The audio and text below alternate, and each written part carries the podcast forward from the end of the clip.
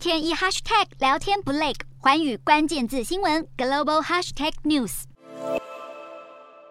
东南亚的诈骗犯罪曝光的受害人数不断上升。香港入境事务处在十七号声明，从今年一月以来，一共有十七位港人在海外失联，怀疑在柬埔寨、缅甸或是泰国与寮国等地遭哄骗投入诈骗工作。目前十七人里只找到了十二人。港媒联系到一位受害男子，描述他被友人载到缅甸 KK 园区，遭到多次转卖，受诈骗集团强迫从事网络电话诈骗。男子透露，集团还开出了相当一千九百万台币的业绩标准，如果达标才能赎回自由。中国政府持续对诈骗犯罪展开动作。公安部从去年四月以来，组织了多项打击诈骗行动。截至今年七月，一共破获了将近六十万起电信网络诈骗案件，并且用冻结注销户籍或是列入失信人员名单等方式，从境外劝返了大约二十三万名涉嫌诈骗的人员。根据央视报道，中国政府对于拒绝回国的境外诈骗犯，还会寄出亲属的连坐措施，让诈骗犯的家人子女在升学、从军、考公职等各种层面从严把关，甚至还传出在对方老家喷上红漆。注明这是诈骗人员的居所，